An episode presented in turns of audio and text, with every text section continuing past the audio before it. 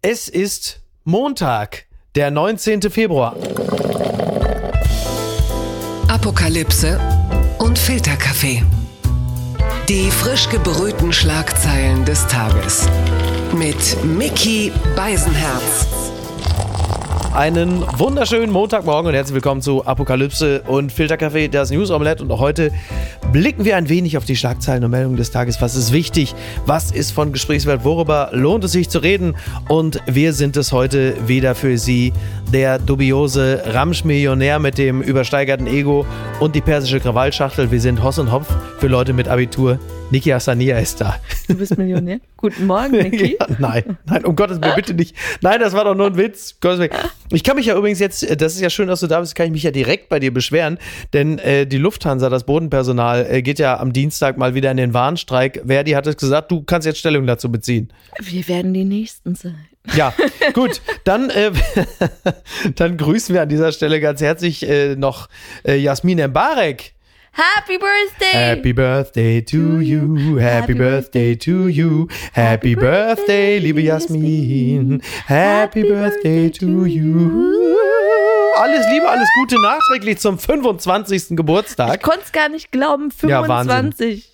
Such a baby. Ja. Warum ist sie denn schon so weise und klug? Abs ja, wirklich, oder? Sie ist älter als ich. Sie ist älter als ich und sie ist, das, ich traue es mich eigentlich kaum zu sagen, und sie ist doppelt so jung wie jemand anders, der heute Geburtstag hat, die wir auch ganz herzlich grüßen. Minkai Fanti Happy hat Birthday! runden Geburtstag. Ganz, ganz liebe Grüße Alles und Liebe wir Gute. bleiben im Bereich der Glückwünsche. Gewinner des Tages. Olli Schulz ist auf Platz 1 der Albumcharts.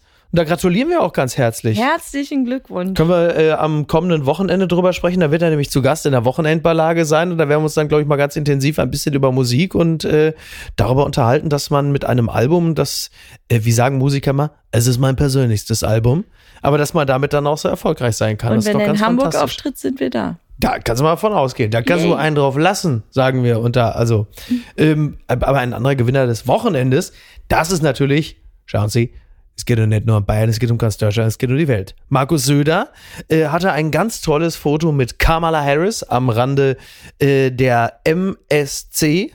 Also das ist nicht äh, die? Markus Söder Convention, sondern äh, ich glaube, der, was ist das dann? Äh, Munich Security Convention oder was? Also die Münchner Conference, Sicherheit glaub ich. Conference, ja klar, Münchner Sicherheitskonferenz. Und Kamala Harris, die äh, noch amtierende US-Vizepräsidentin, ist ja auch äh, in Deutschland gelandet. Am Freitag war es. Und Markus Söder, schauen Sie, brauche ein gutes Foto, hat ihr ein Lebkuchenherzal überreicht. Ich glaube, irgendwie äh, nach dem Motto irgendwie, ich bin der Geilste oder wer hat die längsten, ich weiß nicht. Auf jeden Fall hat er ihr ein Lebkuchenherz überreicht. Das Foto hat er bei Twitter geteilt. Er war sehr wichtig. Er war sehr wichtig. Er war der erste Mann, der sie empfangen hat. Sie hat auch ein Foto bei Twitter geteilt, wie sie über den roten Teppich geht von der Maschine weg. Und Söder war nicht zu sehen, denn äh, sie hat ihn einfach verdeckt. Also sie hat da mal gesehen, wie unterschiedlich man so Prioritäten Sieht man ihn so ein bisschen so wie so ein Dämon im Hintergrund? Ja, aber oder? man sieht nur so sein, sein eines Bein mit dem wieder viel zu langen Hosenbein und dann seinen Kopf mit den Fieselhaaren, die er wieder so irgendwie äh, mit so ein bisschen Gel das ist auch gestaltet schon hat. hart, weil er ist ja wirklich zwei Meter groß oder so. unfassbar groß. Ja, Ja, ja, ja, ja. ja, total. Aber ähm, ja, von der Münchner Sicherheitskonferenz richtig viel, ist richtig viel hängen geblieben? Eigentlich nicht, ne? Wie sagte Franzi Zimmerer, das ist so ein bisschen so, so, äh, so eine Art Coachella. Coachella, ne? So für, für so Sicherheits- und Verteidigungsleute. Richtig viel hängen geblieben ist meines Erachtens eigentlich nicht. Ich hatte auch mit mehr gerechnet, aber Ja. überschattet natürlich auch von Nawalnys Tod. Genau. Da kommen wir Aber- gleich auch noch drauf zu sprechen.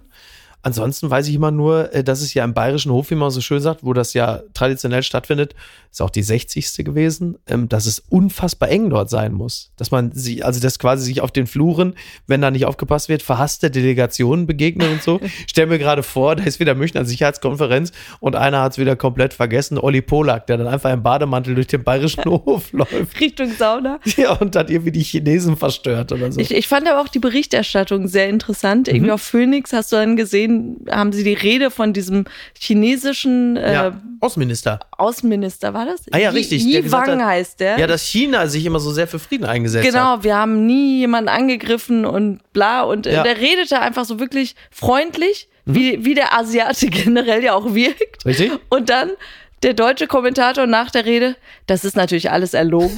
und da dachte ich mir so, wow, das ist sehr offen und ehrlich hier.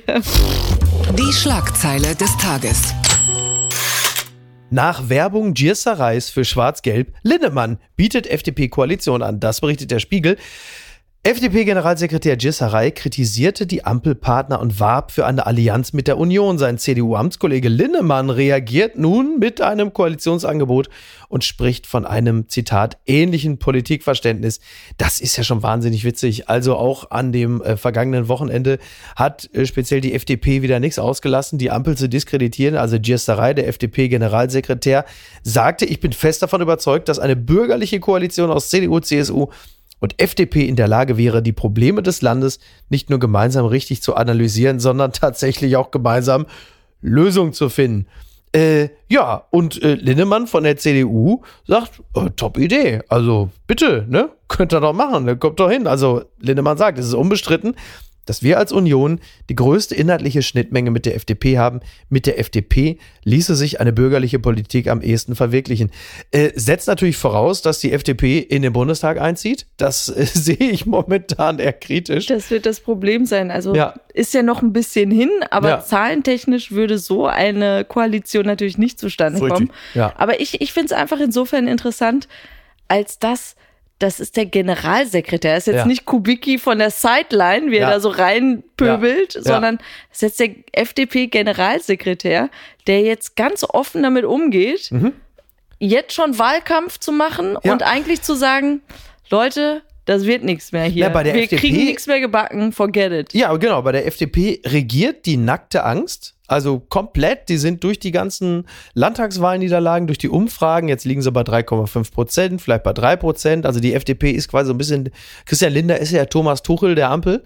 Und äh, die, klar, also die, die machen jetzt wirklich Frontalopposition gegen die eigenen Ampelpartner in der Hoffnung, äh, dass man sich da irgendwie noch erholen könnte, aber das wird natürlich nichts. Also, aber da fehlt mir so ein Sport, wie, ja. wie sagen wir, Sportsgeist, Sportgeist, mhm. so dass man sagt, ey, es ist noch nicht Spielende, es mhm. ist noch echt weit hin bis ja. zur Wahl. Ja. Man gibt jetzt alles. Und Fängst das du jetzt auch schon an, so an mit, mit Fußballvergleichen, so Schwäne wie in der Sozialdemokratie so? immer? Wir liegen nur zu zwei zurück, aber das ist ja Halbzeit, wir gewinnen noch 3-2, sowas. Ja, aber dieser Spirit fehlt ja. ja wirklich komplett. Es ist so noch nicht mal es ist mhm. ja wirklich noch alles drin in ja, aber nicht für die FDP. nee, es ist halt, sie stellen halt fest, egal aber was sie machen. Grade, du sitzt gerade an der ja. Macht, ja? ja, dass man das nicht nutzen will für irgendwie so ein so mhm. seine Fußspuren im Sand, so Doch, gar nichts. Doch, das nutzen sie für ihre Fußspuren im Sand, aber die Fußspuren sind eher Bremsspuren. Also es ist halt immer dieses, was immer entschieden wird. Wir haben es ja jetzt auch äh, zuletzt wieder erlebt, zum Beispiel beim Lieferkettengesetz. Ob das jetzt richtig oder falsch ist, sei mal völlig dahingestellt. Aber was die FDP immer macht, ist natürlich zu blockieren, dass sie sagen, sie wollen den größeren Quatsch verhindern, weil ihre DNA scheint einfach die Opposition zu sein. Man muss ja aufgrund der Erfahrung der letzten 20 Jahre sagen, Regierungsbeteiligung bekommt ihnen nicht. Wann immer sie in der Regierung waren in den letzten 20 Jahren, haben sie unfassbar auf die Fresse gekriegt und waren halt the incredible shrinking man. Und, ähm, ich, ich, will das jetzt aber auch gar nicht so schlecht reden. Ich, mhm. ich, kann, ich kann nur ahnen, wie frustrierend es sein muss, ja. wenn du ein Thema hast oder so und dann mhm. in diesen Besprechungen sitzt mit SPD und Grüne in deren Fall ja. und das Gefühl hast, nope, das kriegst du hier nicht durchgeboxt. Ja. Und das Gefühl teilen sie ja alle. Das mhm. hat die SPD und die Grünen haben das auch. Und ja. das ist natürlich echt frustrierend. Und trotzdem möchte man echt alle schütteln und sagen, ihr sitzt gerade an der mhm. Macht, ihr werdet es so bereuen. Ihr werdet es einfach so bereuen, wenn die Zeit abgelaufen ist und ihr merkt, ihr habt die Zeit komplett verplempert mit, ja, mit diesen zwischenmenschlichen ja, Gegeneinander klar. blockieren und nichts niemandem gönnen. Ich werde es auf jeden Fall heute Abend bei NTV äh, mit Katrin Göring-Eckert besprechen können. Das ist doch genau der richtige Zeitpunkt, eine Grüne in der Sendung zu haben, mit der man dann äh, quasi über sowas sprechen kann. Amen. Bin ich, bin, ich, bin ich immer sehr dankbar, wenn äh, ein FDPler sich vorher äußert. Amen. Blattgold. Praktiken gegen Palästinenser. Ägypten zieht gegen Israel vor höchstes UN-Gericht. Das berichtet NTV. 1979 unterzeichnet Ägypten als erstes arabisches Land einen Friedensvertrag mit Israel. Heute wirft das Nachbarland Israel Verstöße gegen das humanitäre Völkerrecht vor, durch die Besatzung der palästinensischen Gebiete, den Siedlungsbau und die Vertreibung von Palästinensern. Tja, ähm, das ist jetzt der, der aktuelle Stand der Dinge. Wir haben ja schon äh, in der letzten Woche darüber gesprochen, dass Ägypten ähm, sogar erwägt, äh, das Camp David-Abkommen ähm, aufzukündigen. Jetzt äh, ziehen sie vor das höchste UN-Gericht und äh, im Grunde genommen zahlen sie da natürlich auf ein Sentiment ein, das in weiten Teilen der Welt ja geteilt wird. Also wir stellen fest, dass Israel immer weniger Menschen, immer weniger internationale Partner hat, die ihre äh, Definition von Selbstverteidigung teilen. Ähm, allen zuvorderst natürlich die USA. Und dann hast du natürlich Länder wie zum Beispiel Ägypten, die halt äh, an Gaza grenzen und zwar also auf die ähm, heftigst mögliche Art und Weise. Also man sieht ja manchmal die Bilder von diesen Zäunen, äh, an der Landesgrenze, an der territorialen Grenze. Und man denkt immer, äh, ist das jetzt irgendwie die Grenze zwischen Israel und Gaza? Nein, das ist die Art und Weise, wie Ägypten versucht, sich zu schützen.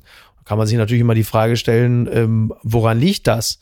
Und da sind wir wieder bei dem Thema der äh, muslimischen Bruderschaft, der Solidarität. Die gibt es in dem Sinne nicht. Und jetzt ähm, geht's vors Gericht. Es wird interessant, weil es jetzt das zweite, gell, das zweite, der zweite Prozess. Ich mhm. meine, Südafrika ja. hat ja auch schon geklagt und äh, da gab es eigentlich auch eine Klatsche eher so für sie. Ja. Und Ägypten, ich habe das Gefühl, es ist eher ein ein, ein Optics-Game, mhm. dass du so dastehen willst als ja. arabisches Land für Note, wir kämpfen für unsere Brüder. Ja. Aber am Ende des Tages, eure Handlungen zeigen, ihr macht einen Scheißdreck. Und ja. äh, ich meine, jetzt auch in der Wüste da Auffanglager zu bauen, das ist so der nächste Schritt von. Sind es tatsächlich irgendwie, ich habe irgendwas gelesen von 350.000 Zelten oder so? Ich glaube, für 100.000 wird das vorbereitet. Und ähm, ganz ehrlich, das ist für mich auch wieder so ein Ding von bleibt uns ja fern. Ja, also ja. wir machen es in der Wüste, das hat nichts mit äh, wir, wir integrieren euch oder sonst irgendwas, sondern ihr bleibt schön da, damit ja, es dann aber auch bitte schnell wieder zurückgehen kann. Genau, genau. Ja. Also es ist so, es äh, gibt ähm, nahe der Grenze zum Gazastreifen in der ägyptischen Wüste Sinai, äh, da sind ähm, mehr als 100.000 Menschen, die in Zelten untergebracht werden können. Ja, das ist so tatsächlich. Also das, was wir jetzt hier gerade angerissen haben, das ist dann jetzt äh, der, der Weg der Gerichtsbarkeit. Und dann gibt es natürlich auch diverse Stimmen. Äh, die wahrscheinlich lauteste und schrillste kam eben von äh, Brasiliens Präsident Lula, äh, der ähm, das Vorgehen Israels in Gaza mit dem Holocaust verglichen hat. Und Israel, da ist er wieder der gute alte Hitler-Vergleich, Israel mit Hitler verglichen, was äh, für äh, Menschen mit ähm, einer auch nur brüchigen Geschichtskunde natürlich der absurdeste Vergleich überhaupt ist. Aber da stehen wir jetzt halt gerade. Aber es ist eh das, das Wording, ich, äh, womit ich wirklich ein großes Problem habe seit dem 7. Oktober. Ähm, sei es Apartheid, weißer White Colonialism, Genozid. Ähm, ja, Apartheid, Holocaust, Genozid. Ich, ähm, ich, ich, sorry, ich kann damit nicht umgehen. Ich, ich finde das ganz schlimm. Ich finde diese Vergleiche absolut unangebracht, aber in der Zeit sind wir jetzt. Fun Fact des Tages. Kurz nach der Verurteilung Trump präsentiert goldenen Sneaker für fast 400 Dollar. Das berichtet die FAZ. Kurz nachdem ihn ein Richter zu einer hohen Millionenstrafe verurteilt hat, der frühere amerikanische Präsident Donald Trump eine eigene Sneaker-Marke auf den Markt gebracht. Ich wollte das schon lange tun, sagte Trump auf der Sneaker Con in Philadelphia, wo er den Schuh präsentierte und anpries. Ähm, Never Surrender High Tops heißen sie, also Never Surrender High Tops, 399 Dollar. Nie und das Ganze aufgeben. geht über eine Internetseite raus. Ich meine, äh, was? 350 Millionen Dollar äh, muss er zahlen. Das war jetzt die jüngste Strafe. Für ähm, seinen Immobilienbetrug. Genau, richtig. Und äh, also da muss man natürlich ein paar Schuhe verkaufen, würde ich jetzt mal sagen. Hast ne? du die Dinger gesehen? Ja, ich habe die Dinger gesehen. Äh, die, die sehen sind natürlich. Golden. Na, they're golden. They're golden. They smell freedom. Na, die sehen halt aus, als könntest du sie natürlich in Düsseldorf bei Jades kaufen. Also völlig klar. Sie sind also absolut geschmacklos, dass ich glaube, eine Partnerschaft mit Philipp Lein ist eigentlich im Grunde genommen nicht mehr zu vermeiden. Da fehlen die Totenköpfe. Da fehlen die Totenköpfe. Also, Aber es ist wirklich so shitty mal, Air Force Ones. Hör mal, Carmen, ich habe die Dinger gesehen vom Trump da. Hör mal, das ist eine super Sache. Das können wir hier in Dubai, können wir das tragen, wenn wir in der Mall spazieren gehen. Super. Ja, Robert, bring mir die Dinger mit, das ist ja klasse. Also, äh, absolut geschmacklos. Jetzt mal, wenn man so Style-Fragen sagt, ich finde sie insgesamt schon auch also ich würde die eher jetzt zum Beispiel anziehen als die rote Trump-Kappe. Das muss man schon sagen. Aber die rote Trump-Kappe ist mhm. wenigstens on brand, die passt zu ihm. Ja. Hast du ihn, kannst du dir überhaupt vorstellen, ihn jemals oh in Sneakers rumlaufen äh, zu sehen? Wirklich, ja gut, ich habe auch schon Tjerno Jobatai im äh, Frühstücksfernsehen im öffentlich-rechtlichen jahrelang gesehen. Also ähm, äh, ältere Herren mit äh, hohen Basketballhalten, da fällt mir ein, ich habe mir Reebok Pumps gekauft. Vielleicht sollte ich mich nicht zu weit aus dem Fenster lehnen, was das Thema Zu deinem Longboard? Ja, zum Beispiel. ähm, ja, sie sind halt sehr flashy. Ne? Das ist halt so ein bisschen so der Claudia Effenberg-Style. Aber ähm, ich finde das, also sie sind absolut geschmacklos und auch irgendwie geisteskrank. Aber ich kann, ich mag da jetzt den Stab nicht so extrem äh, drüber brechen. Zumal ähm, du weißt, wie ich zum EU-Hoodie stehe seit Jahren. Also ich finde. Du hast die fünf gekauft. ja, genau. Also die stehen sich in ihrer Beschissenheit und in ihrer in ihrer Verlogenheit in gewisser Hinsicht äh, in nichts nach. Ich so. liebe aber, dass bei der Werbung zu diesen Sneakers noch draufsteht, strict limit of three pairs per customer. Okay. Also als wie. Aber warum? Ja, um, um irgendwie so, so ein Marktüberflow, weißt du, damit ja. da Leute das nicht verticken können okay. oder so, dass sie nicht verramscht werden. Ja. Dass jeder wirklich nur drei, wie zu Corona-Zeiten, dass jeder nur so zwei Butter-Dinger kauft. zwei Rollen Toilettenpapier für eine ganze Familie. Nur. Und kaufen Sie jetzt morgen auch dann schon den Treppenlift äh, von Joe Biden für 16.000 Dollar. Also, das da wäre authentischer. Ja, ja, ja, eben, ne? irgendwie was, was ich, Katheter oder so. Also es muss ja irgendwas jetzt passieren. Let me spill your hair. I can smell your hair. oh Gott, ist das alles fürchterlich. Werbung. Mein heutiger Werbepartner ist Euro Wings. Es ist äh, in den letzten Monaten so gewesen, dass man an manchen Tagen, wenn es gerade mal wieder 8 Grad und Regen war, schon dachte, ach, ich würde jetzt doch ganz gerne mal vielleicht mal äh, irgendwo anders sein, wo es ein bisschen netter ist. Wie komme ich denn da am schnellsten hin? Oder der eigene Verein ist etwas überraschend in Europa sehr erfolgreich und man möchte ein Auswärtsspiel besuchen und da vielleicht jetzt nicht unbedingt mit dem Lastenrad hinfahren. Und da kommt Eurowings ins Spiel. Das ist die führende Value Airline Europas, die versucht den Menschen auch in turbulenten Zeiten wie Klimawandel, Wirtschaftskrise, globaler Instabilität oder steigenden Preisen zumindest beim Fliegen ein Gefühl von Leichtigkeit zu geben. Zum Beispiel durch smarte und lebensnahe Services. Und da kommt zum Beispiel die Option Flex Light ins Spiel. Da kann man bis zu 40 Minuten vor Abflug, da kann der Flug ab 10 Euro umgebucht werden. Das ist natürlich fantastisch, gerade wenn man so ein dynamisches Leben führt, wie ich es tue. Außerdem gibt es sogenannte grüne Tarife bei Eurowings. Das bedeutet, sie bieten nachhaltigeres Reisen mit verschiedenen Möglichkeiten an. Gegen einen geringen Aufpreis kann man sich für eine Reduktion oder Kompensation der CO2-Emissionen entscheiden und da fliegt man dann doch mit einem etwas besseren Gefühl. Das bedeutet, die Entscheidung für eine Reduktion der CO2-Emissionen bedeutet eine Entscheidung für nachhaltige Treibstoffe, SAF ist ein Kraftstoff mit bis zu 80 Prozent weniger CO2-Emissionen als herkömmliches Kerosin und wird hauptsächlich aus biogenen Reststoffen wie zum Beispiel Speiseölresten gewonnen.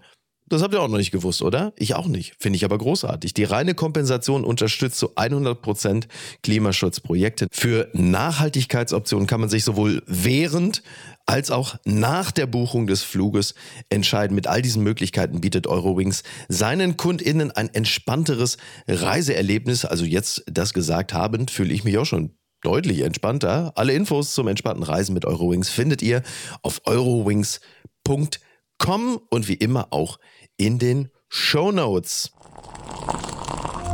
Sowas kann man sich nicht ausdenken.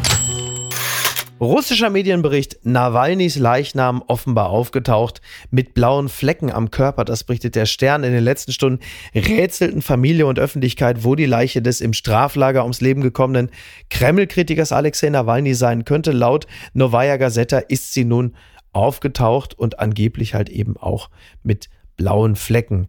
Ähm, ja, also über den Fall Nawalny werden wir gleich ja nochmal zwei, drei Worte verlieren. Zunächst aber noch eine Meldung von äh, Reuters, äh, dem Nachrichtendienst, angefügt. Nawalny was struck down with sudden death syndrome. His mother was told at Russian prison.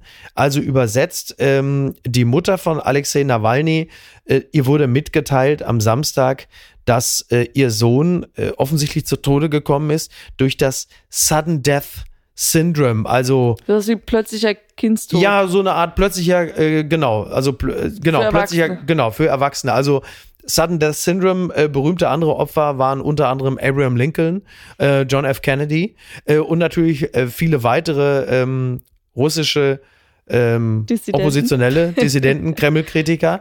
Also das ist natürlich insgesamt eine, eine absolut eine wahnsinnige Frechheit. Geschichte. So eine freche Erklärung. Ja. Also als Mutter eines Kindes zu hören, dein Sohn, also die, die Ungerechtigkeiten, die sie schon mitbekommen hat, Ja, die ihrem. Sohn widerfahren sind. Und, und dann diese Erklärung für seinen Tod, da möchte ich aber wirklich hören, nee, wir haben ihm in den Kopf geschossen, als dass du sagst, einfach so. Nimmt ja sowieso jeder an. ja, und da muss man sich eigentlich auch, ich, ich habe wirklich jetzt mal Devil's Advocate im, im buchstäblichen Sinne Jetzt für Putin. Ja. dass du sagst, der Typ, Nawalny, wurde mit Novichok vergiftet, Mhm. sein Körper und mehrmals, der weiß noch, als er so blau, Ja, Mhm. ja. blaue Hautfarbe hatte, also der wurde mehrmals vergiftet vom russischen System. Ja.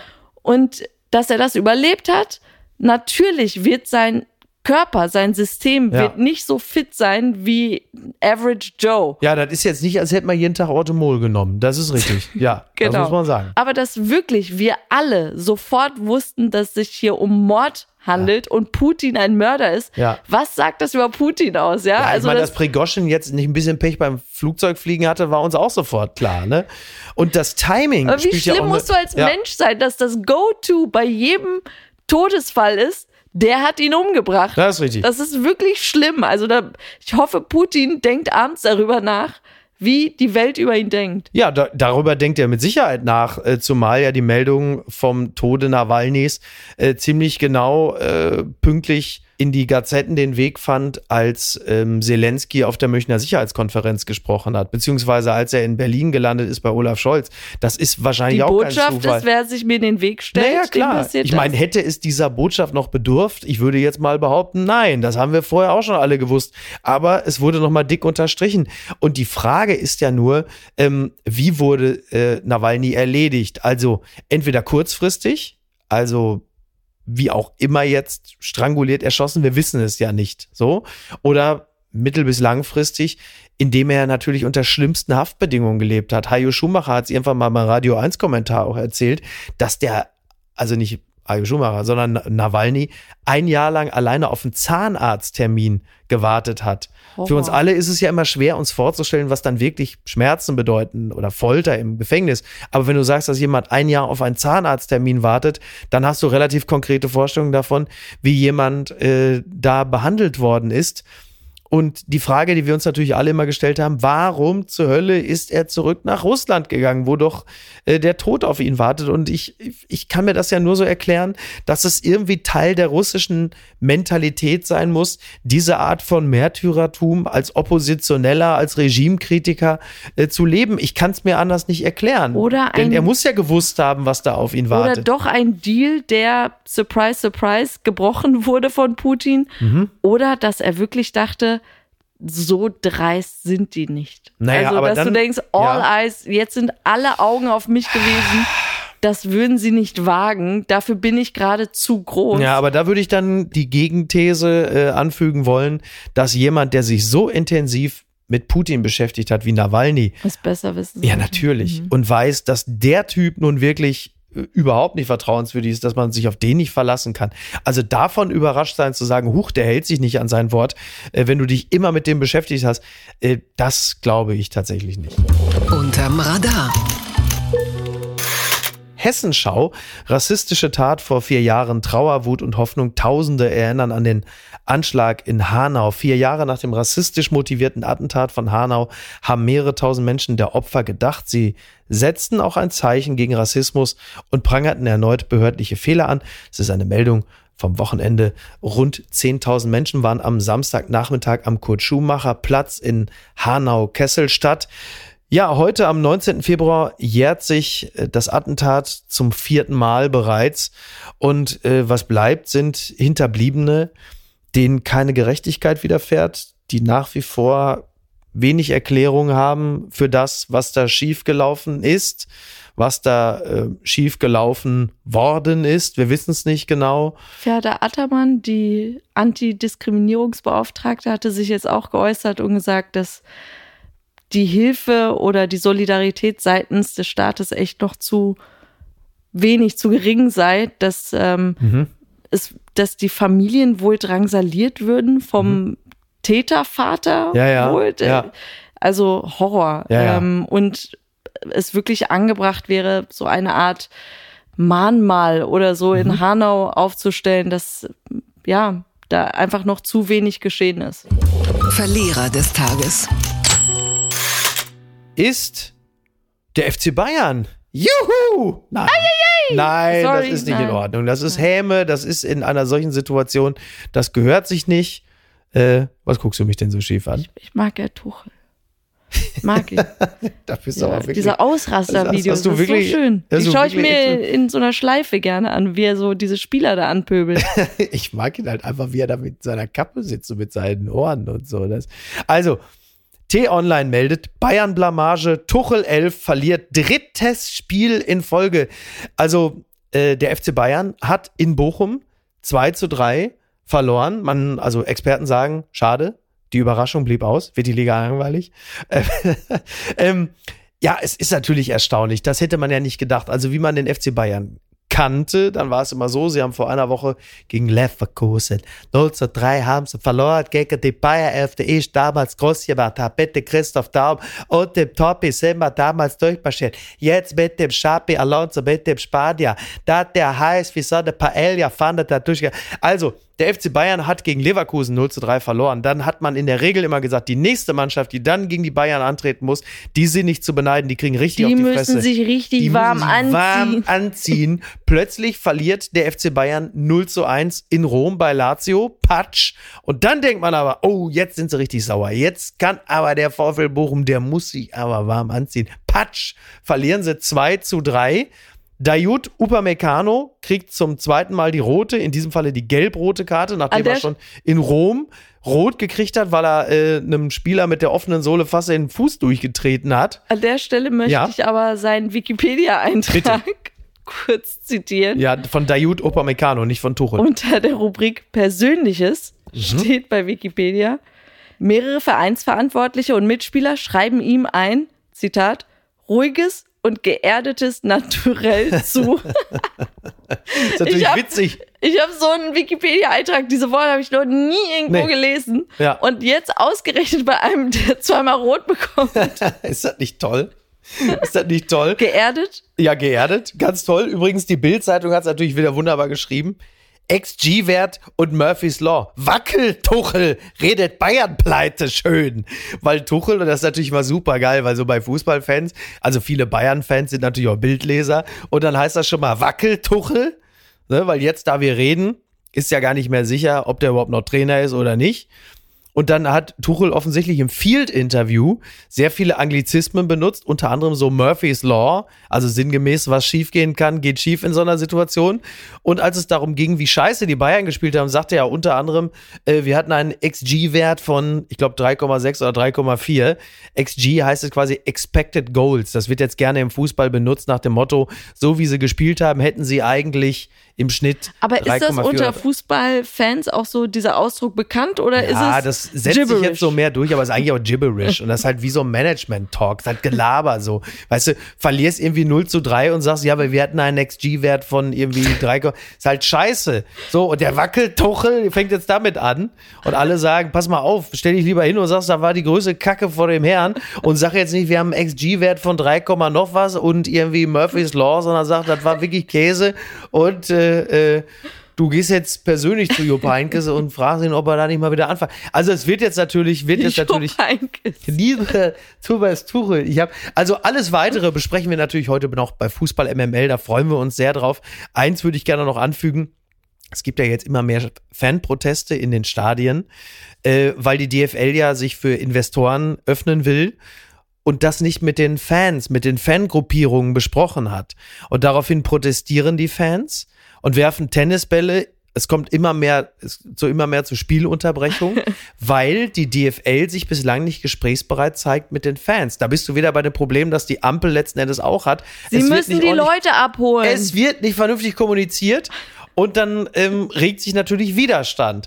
Und das kriegst du und natürlich der ist nur. großartig im Fußball. Es ist so witzig. Also am Anfang haben sie einfach die Tennisbälle geworfen ohne Ende. Dafür gibt es dann sehr lange Spielunterbrechung. Jetzt gab es in einem Spiel, ich glaube in Rostock gegen Hamburg oder so, fuhren da plötzlich ferngesteuerte Autos über den Rasen. So Rauch mit so Rauch, mit so Rauchbomben oder so. Und du hast die Ordner, die da hinter den ferngesteuerten Autos herrennen. Und, und jetzt sieht als nächstes, so unwürdig aus und ja, hilflos. super unwürdig. Und als nächstes beim Freiburg-Spiel äh, fliegen da plötzlich ferngesteuerte Flugzeuge durch die Gegend. Ich habe schon gesagt, ey, ich früher als Kind, wenn ich irgendwie ferngesteuerte Flugzeuge und Autos sehen wollte und Tennisbälle und was nicht alles, da sind wir zu Fedes gegangen oder Toys R Us.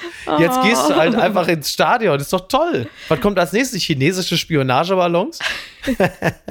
also es ist wirklich, es ist wirklich absolut großartig. Die unbequeme Meinung.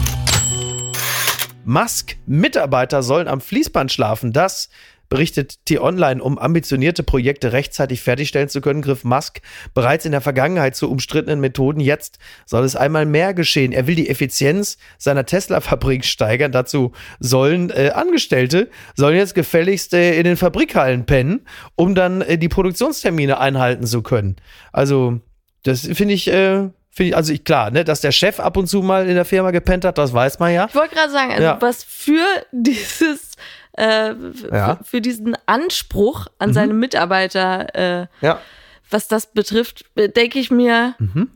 er lebt es auch vor wenigstens. Das ist nicht so ein Arsch, der das dann ja. nur fordert und selber irgendwie ein Good Life hat. Das ist toll, nur was die Mitarbeiter und Elon Musk trennt, sind unter anderem ungefähr 40 Milliarden Privatvermögen. das muss man auch dazu sagen. Ja, aber deshalb, Nein, mehr. Wie deshalb viel? 400, um Gottes Willen, 400 Milliarden. Und wahrscheinlich noch viel, viel Oder mehr. Viel mehr ja. Ähm, aber deshalb ja gerade, dass du, dass er sich eigentlich wirklich ein schönes Leben machen könnte mhm. und delegieren und rumkommandieren. Ja. Aber er ist ja wirklich mit Leib und Seele in seinen 100 Companies. Was ja. hat er alles? Boring, ja. SpaceX. Ich, ja. ich weiß gar nicht, wie er es macht, aber ähm, ja. Da, das finde ich. Vielleicht sollte er ein bisschen weniger machen. Stichwort Cybertruck. Ich wollte gerade sagen, aber die Sachen, die er dann macht, sind halt alle so half-ass. Ja, das ist halt das Problem, das genau. Ist also, die, es soll ja eigentlich auch ein Tunnel mhm. an der Westküste äh, Kaliforniens sein. Der Hyperloop, ja, oder was? Der Hyperloop gebaut werden und ja. davon weiß, hört man auch irgendwie Vielleicht nur muss so. man die Hamas fragen, dass sie denn, die können oh sich da, was das angeht, ja nur wirklich bedeutend besser aus. Ja, also so, so Sachen, wo du denkst, mach eine Sache und ja. mach die bitte richtig gut. Ja. Und jetzt hast du diesen Cybertruck, der ja eigentlich für die Apokalypse ja, ja. gemacht werden sollte. Ja. Und äh, sie rostet wohl bei ja, Regenwetter. Das ist doch absurd. Äh, die Karosse besteht doch, weiß ich nicht, aus, was ist das, Stahl oder so, ne? Und jetzt, Für mich sieht es aus wie dieses, kennst du doch Commodore oder Atari, mhm. diese, ja. diese alten Autospiele. Ich habe da immer so auf Amiga, habe ich Lotus gespielt. Ich habe es geliebt. Ja. Und das Design von den Autos, diese Lotus-Autos, die sahen genauso ja, ruckelig in 3D. Stimmt. Die sollten ja so 3D antäuschen. Ja. Und so sieht der Cybertruck für mich aus, im Schnitt so. Ja, so ein bisschen, naja, sieht, genau, so ein bisschen wie so eine schlechte äh, 3D-Grafik genau. von so einem, äh, genau. von so einem Fischer-Computer damals. Und andererseits sieht es so ein bisschen aus wie das Ding, was Homer Simpson designt hat, damals bei den Simpsons, als er, sein, als er bei seinem Bruder gab. Bei Herbert. Ja. Und äh, naja, und das Ding fängt halt an zu rosten, beziehungsweise die Spaltmaße sind eine Katastrophe, Design ist eh fragwürdig. Und dann stelle ich mir mal vor, und das soll jetzt der Typ sein, von dem ich mir einen Chip ins Gehirn implantieren lasse, oder was? Also. Ja, ab der dritten Generation wäre ich dabei. Morgen vielleicht schon der Skandal des Tages. Kratzercode und kleine Hirne. Pfauengang randaliert in Bottrop. Das meldet die Bild aus Bottrop. Pfau Kalle dreht am Rad, muss ich mit einer anderen Intonation sagen. Ist ja aus Bottrop. Pfau Kalle dreht am Rad, Seine Erstfrau und seine beiden Söhne sind durchgebrannt. Sie terrorisieren das beschauliche Bottrop-Kirchhellen, fühlen sich auf wie eine skrupellose Straßengang. Anwohner beklagen sich bei der Stadt, weil die Vögel in der Nachbarschaft randalieren. Die Pfauengang zerkratzt Autos, platziert ätzende Kothaufen in der Öffentlichkeit und gräbt Blumenzwiebeln aus. Was für eine Piepshow! Der Boss des Pfauenclans ist Kalle. Das Rad, das er schlägt, ist imposant. Sein Revier, und das macht ihm keiner streitig, das ist der Hof von Burkhard Sagel, mitsamt der Umgebung. Aber es ist offensichtlich so, dass äh, die Frau von V. Kalle durchgebrannt Die ist. Frau von V? Vom Frau, die Frau vom V mit den zwei Kindern. Und die sind wohl irgendwo im Gewerbegebiet unterwegs, was ja überhaupt gar keinen Sinn macht. Und jetzt ist richtig Alarm da. Aber ne? Bottrop Kirchhain, das ist ja auch das, der, der Moviepark. ja, Wenn es den noch gibt, ne? Ähm, Weiß ich ja, nicht. früher war es ja Warner Brothers Ja. Moviepark und jetzt ist es nur Moviepark, glaube ich. Ja. Aber sind die da ausgebüxt oder was machen denn Faunen in Nein, sind Bottrop? irgendwo im Ge Was machen Frauen in Bottrop? Ja, die waren auf so einem Hof und jetzt ist ja die Frau weg von Kalle mit den beiden Kindern. Und, äh, und jetzt, also sind die da irgendwo im Gewerbegebiet. Keiner weiß, was sie da im Gewerbegebiet wollen. Aber ich liebe, ich habe gestern, ich meine, Grünflächen wirst du in Bottrop wahrscheinlich auch nicht allzu viele finden. Deswegen sagen sie, dann gehen wir halt einfach irgendwo hin.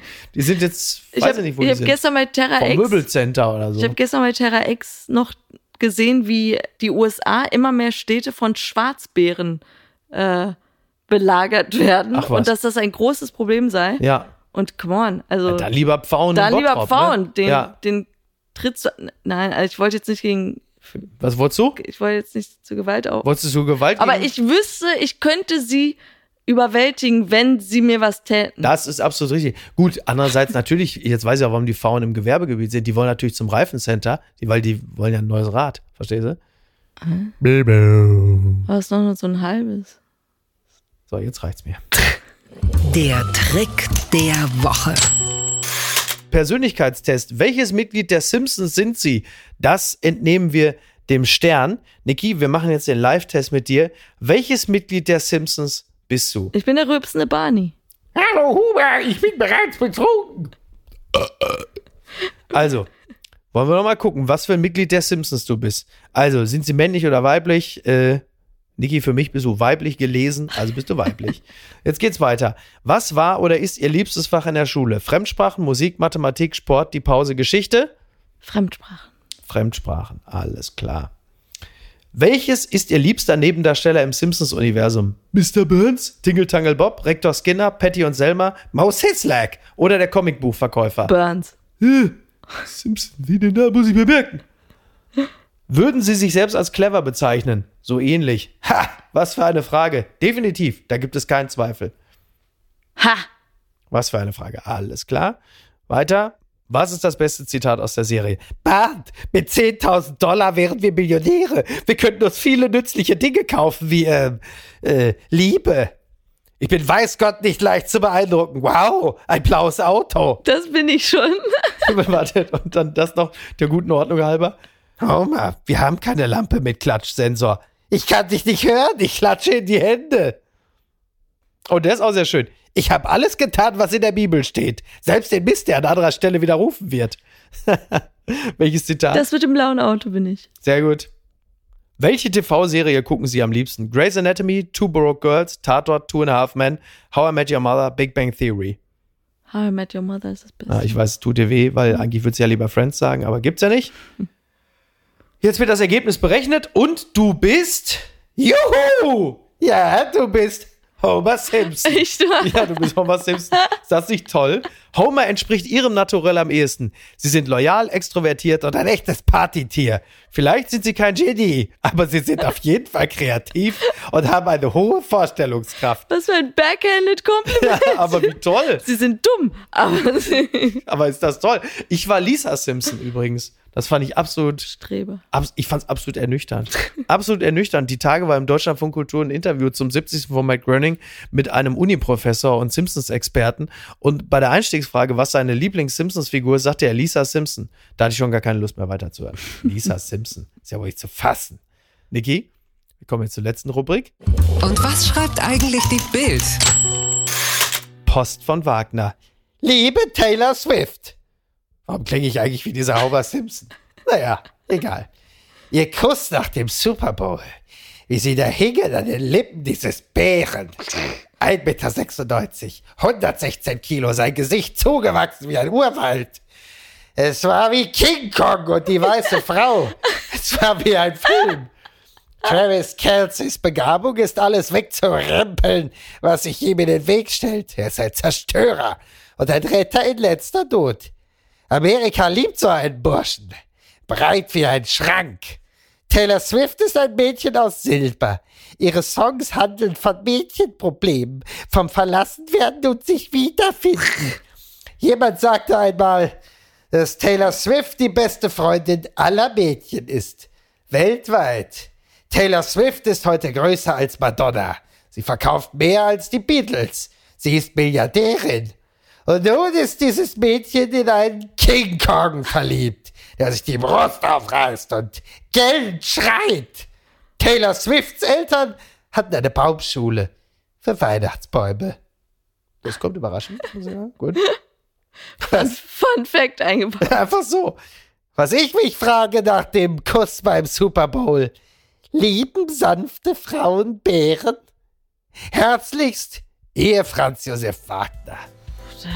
Lässt er uns wirklich mit existenziellen Fragen zurück? Wirklich, ne? Toll. Also, ich würde an der Stelle gerne noch mal die Eishockeymänner sehen. Statt diese ja, parfümierten Arschlöcher. Ja, genau. Das hat mir gut gefallen. Naja, ansonsten, äh, ja, dann würde ich sagen, dann. Bleibt gesund. Dann haben wir es wohl, ne? Bleibt gesund. Den haben wir. Den haben wir's. Ciao. Tschüss. Tschüss. Apokalypse und Filterkaffee ist eine Studio Womans Produktion mit freundlicher Unterstützung der Florida Entertainment. Redaktion Niki Hassania. Produktion Hannah Marahiel. Executive Producer Tobias Baukage. Ton und Schnitt Lara Schneider. Neue Episoden gibt es täglich. Überall, wo es Podcasts gibt.